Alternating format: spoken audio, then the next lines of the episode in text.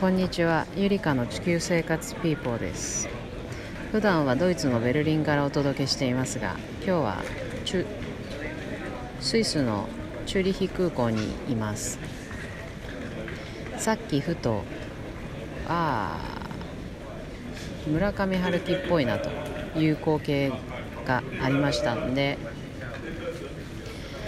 村上春樹ごっこで情景をお届けしようと思います。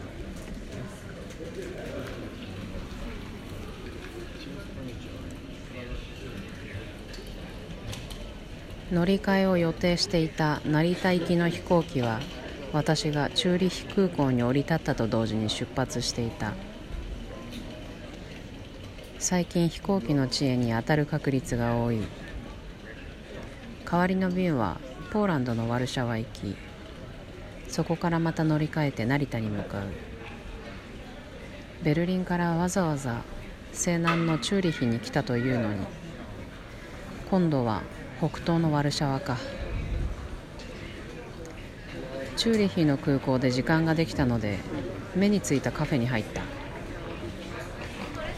4人掛けの席に座ると背の高い男がメニューを持ってきて机の上に置いた。サラダとビールを頼もうと思ったが外に目をやると雨が降っていたのでホットコーヒーを頼んだ。夏の終わりの雨。男にオーダーを頼むとどうやらドイツ語で通じるようだった。ブルストケーゼサラダというと男もブルストケーゼサラダと繰り返した。ガラス張りの窓の向こうでは飛行機が何機か止まっていてスーツケースを運び込む車が小さく見えた。雨でスーツケースが濡れている。先ほどまであの灰色の分厚い雲の上にいた。雲の上は眩しいくらいに明るく真っ青な空と真っ白な雲が水平線に広がっていた。飛行機のエンジンが止まったかと思うくらい静かな世界。ゆっくりゆっくりと時間が流れている。あそこに流れる時間こそが本来の時間なんだろうか。ホットコーヒーがガチャリと置かれた。同時に黄緑色のナプキンに包まれたフォークとナイフが用意される。目が覚めるくらいの黄緑色のナプキン。自分が座っている椅子も同じ色だった。しばらくするとサラダが運ばれてきた。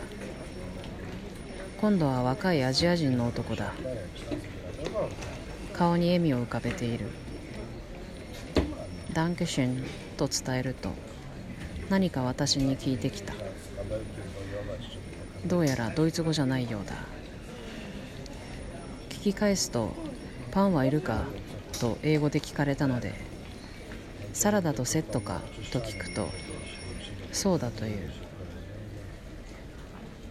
パンももらうことにしたすぐに男は2切れのフランスパンを白い皿に乗せて持ってきた。